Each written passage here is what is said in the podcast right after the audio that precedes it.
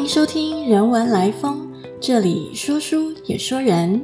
大家好，我是胆小鬼，叫刘琼云，平时躲在中研院文之所工作。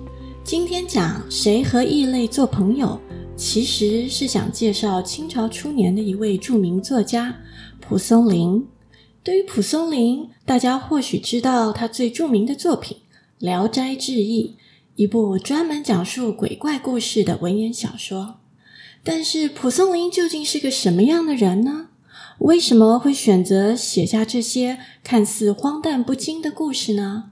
我们今天就来讲讲蒲松龄是怎么和异类们变成了朋友。而我因为阅读蒲松龄，喜欢上了这个人，还有他的鬼怪故事，所以我也和异类开始交朋友。在认识异类的过程中，我也渐渐更了解自己，发现自己心中藏着胆小鬼的一面。因此，讲蒲松龄就像是个胆小鬼在讲鬼故事啦。说自己是胆小鬼，其来有自。我从小怕黑，总觉得一片黑暗中什么都可能跑出来。后来看到一部现在已经忘了叫什么名字的日本电影。总之呢，主角是一位六十多岁的老师。他和学生说：“我自己一辈子怕黑，而且理直气壮。他觉得那些不怕黑的人都没有想象力。”从此，我便以此自我安慰。后来，我喜欢上文学，研究的题目多半和妖怪、战争、死亡、暴力有关。其实也是因为我胆小，听起来好像有点矛盾哦。其实未必。小时候，我听妈妈讲，二战期间，外祖父到海南岛当兵，然后我的外祖母是怎么样在台湾带着年幼的孩子们躲空袭，还有许多亲戚那一代人的遭遇。同样的故事，随着我的成长，知识范围扩大，他们的意义也微妙的变动着。最起初，我最幼稚的想法是一种暗自庆幸，哦。幸好我没有生在那个时代。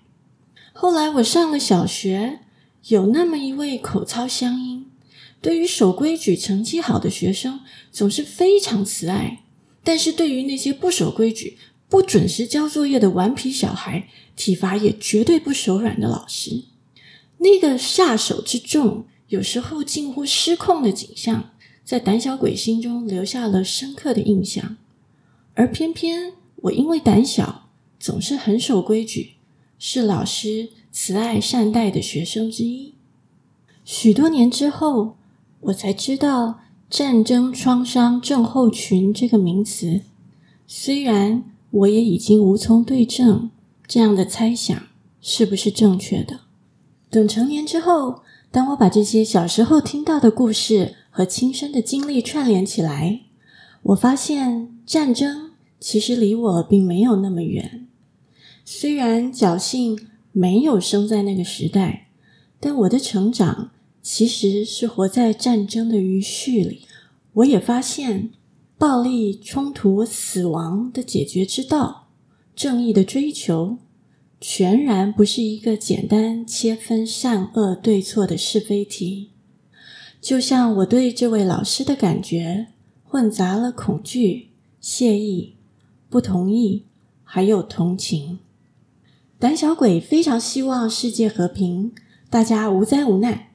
但人类世界的问题却又如此盘根错节。选择了文学，是因为想：如果我学会一种能力，可以进入原本不熟悉的时空里，弄清楚事情的来龙去脉，理解里头人的情感、选择、行为、价值、信仰的形成。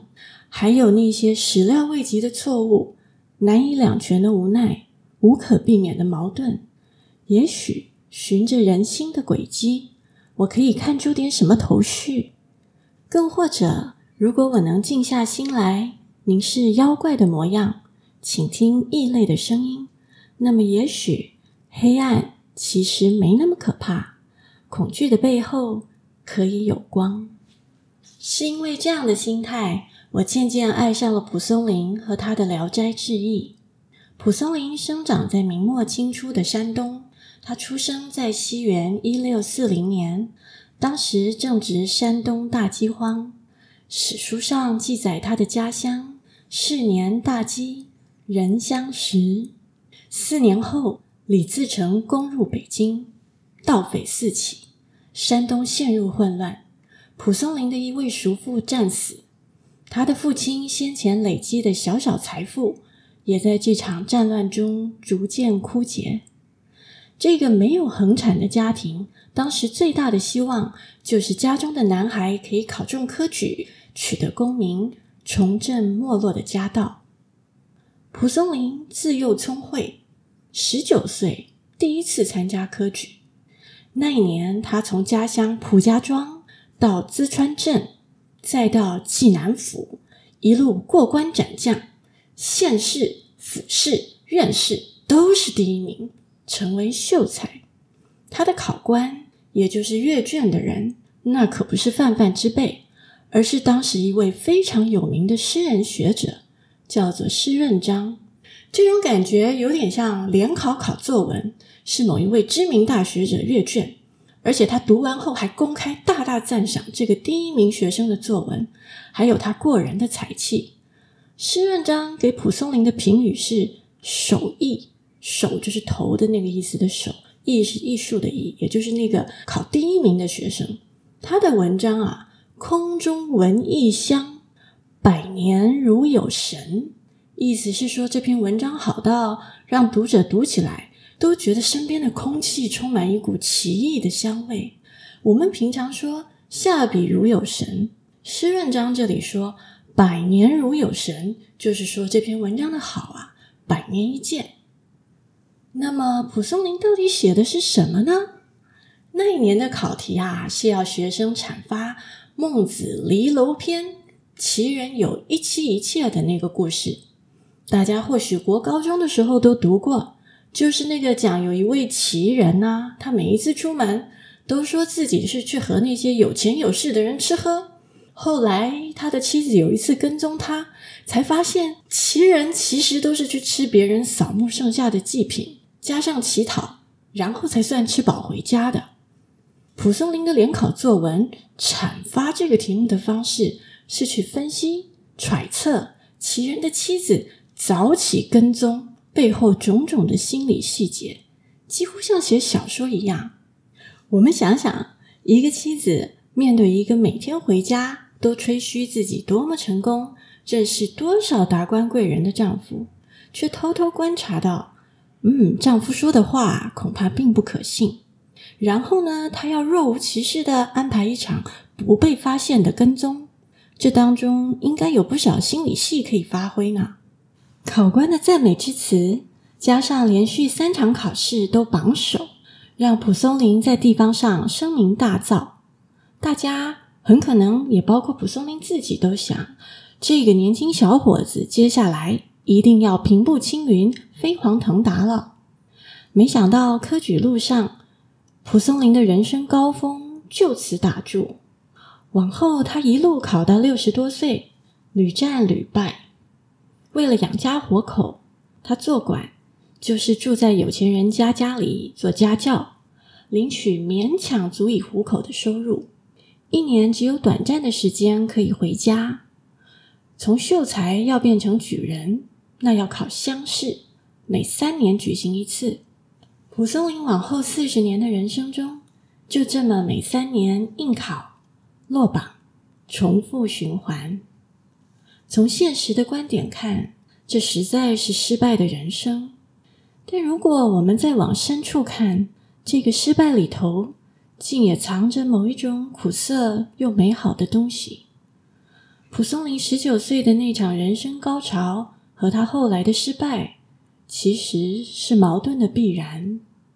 那篇早起根本是一篇像小说心理分析一样的联考作文，它展现了作者善于观察、描写人情、运笔如风的才华，同时也透露这位作者的天分才性其实和一般科举八股文的要求并不太相符。如果那次的考官不是官员兼文学家的施润章，蒲松龄的那篇小说式联考作文能否得到赞赏，可能颇成问题。而像施润章这样可以感受到作者的与众不同，欣赏出格文字的考官，又有几个呢？而蒲松龄的与众不同，和他志异，也就是喜欢写妖精、鬼怪、奇异事件这样的兴趣，又恰恰是一体两面。他在《聊斋志异》的序里说：“身上披着香草的山鬼，引起屈原的感慨。于是屈原用《离骚》体把山鬼写进了诗里。”又说，有诗鬼之称的唐代诗人李贺，最喜欢吟咏牛鬼蛇神这样的东西。到了成痴成癖的地步，他蒲松龄自己和屈原、李贺差不多，三个人的共同点是自鸣天籁，不择好音。这里天籁就是我们平常说的浑然天成、自然界的声响，它可以是风、雨，也可以是禽兽等等非人类的声音。整句的意思大概是。